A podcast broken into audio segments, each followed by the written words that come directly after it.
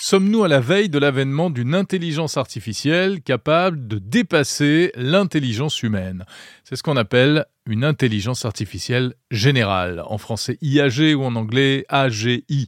Autrement dit, une IA qui ne se contenterait pas d'écrire ou de dessiner, mais qui comprenne vraiment ce qu'elle fait, qui soit capable, comme un cerveau humain, d'apprendre par exemple à négocier un contrat ou à piloter un avion en situation d'urgence. Alors est-ce qu'on en est là? Eh bien en réalité, rien de moins sûr. Mais en tout cas, le débat fait rage.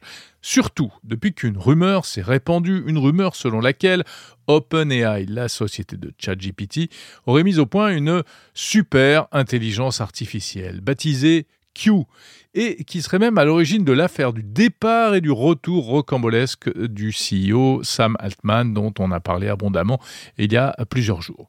Alors, plus qu'une rumeur, en fait, cette histoire a même été reprise, malheureusement sans beaucoup de précautions, par l'agence de presse Reuters, ce qui a contribué ces derniers jours à faire enfler les interrogations autour de cette fameuse idée d'IGA.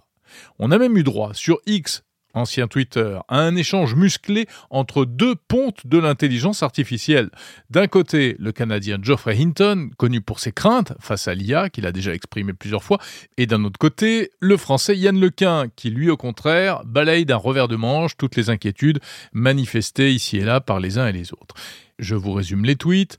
Yann Lequin accorde une grande importance à sa propre opinion et un poids infime à celle d'autres experts tout aussi qualifiés, a lâché Geoffrey Hinton, visiblement un peu énervé.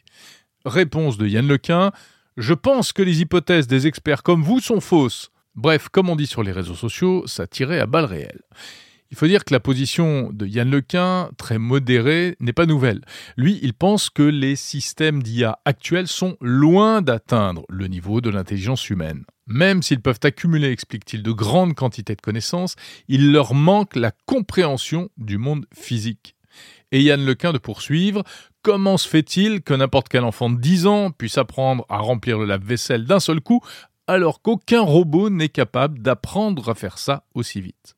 Alors, IAG ou pas IAG Sommes-nous sur le point d'atteindre la singularité, c'est-à-dire ce moment où la machine dépasserait l'homme, ce qui entraînerait un véritable bouleversement de la civilisation? Eh bien, on n'est sans doute pas prêt d'avoir la réponse en réalité, car le problème c'est qu'on ne sait même pas vraiment ce qu'est une IAG.